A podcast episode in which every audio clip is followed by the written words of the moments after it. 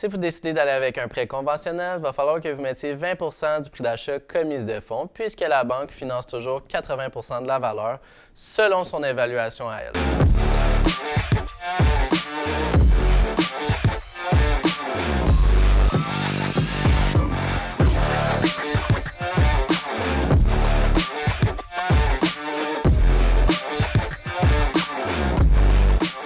Salut tout le monde, ici Anthony Vallée, courtier commercial chez PMML. La capsule d'aujourd'hui s'adresse à tous les gens qui commencent en investissement immobilier ou bien qui désirent investir prochainement. C'est une question qu'on se fait poser constamment dans le domaine. C'est quoi la mise de fonds nécessaire pour investir en immobilier? Ma réponse à cette question, c'est que ça varie dépendamment si vous allez avec un prêt conventionnel ou bien un prêt assuré. Si vous décidez d'aller avec un prêt conventionnel, il va falloir que vous mettiez 20% du prix d'achat comme mise de fonds, puisque la banque finance toujours 80% de la valeur selon son évaluation à elle. J'ai bien dit selon son évaluation à elle.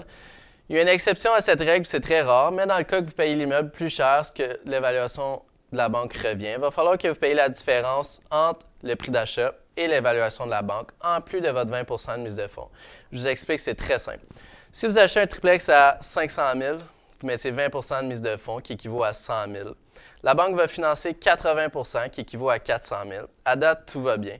Lorsqu'il va être le temps du financement, la banque va demander une évaluation agréée pour faire sûr que l'immeuble vaut réellement le montant que vous avez payé. Malheureusement, l'évaluation revient à 450 000. Qu'est-ce qu'on fait dans cette situation-là? C'est assez simple. Sachant que la banque finance toujours 80% de la valeur, maintenant la banque va financer 360 000 au lieu de 400 000 ce qui va faire augmenter votre mise de fonds de 140 000 au lieu de 100 000 initialement.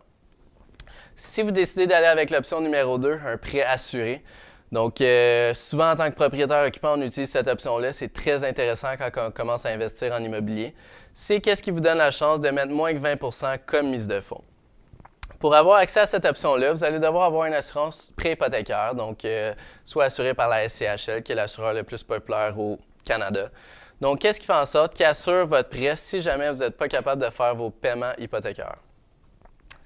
Dans le cas que vous allez avec cette option-là, vous allez avoir trois options de mise de fonds minimum qui s'offrent à vous, dépendamment du type de propriété à revenu que vous allez acheter. Si vous achetez un duplex, la mise de fonds minimum en tant que propriétaire occupant va être de 5% Si vous achetez un triplex ou un quadruplex en tant que propriétaire occupant, la mise de fonds minimum va être de 10 et dans l'optique que vous achetez un 5 logements et plus, sans nécessairement être propriétaire occupant, mais vous allez avoir un prêt assuré quand même, vous allez pouvoir mettre 15% de mise de fonds minimum au lieu de 20% Pour conclure, vous avez donc deux options qui s'offrent à vous. Soit que vous allez avec un prêt conventionnel, que vous allez mettre 20% de mise de fonds, soit que vous allez avec un prêt assuré, qui vous donne la chance de mettre entre 5 et 15% de mise de fonds au lieu de 20, dépendamment du type d'immeuble que vous achetez c'est ce qui conclut la capsule d'aujourd'hui. J'espère que vous avez aimé. N'hésitez pas à vous abonner à la chaîne pmml.tv ou à nous suivre sur les réseaux sociaux. On a beaucoup de contenu tout à fait gratuit. Merci beaucoup et à la prochaine.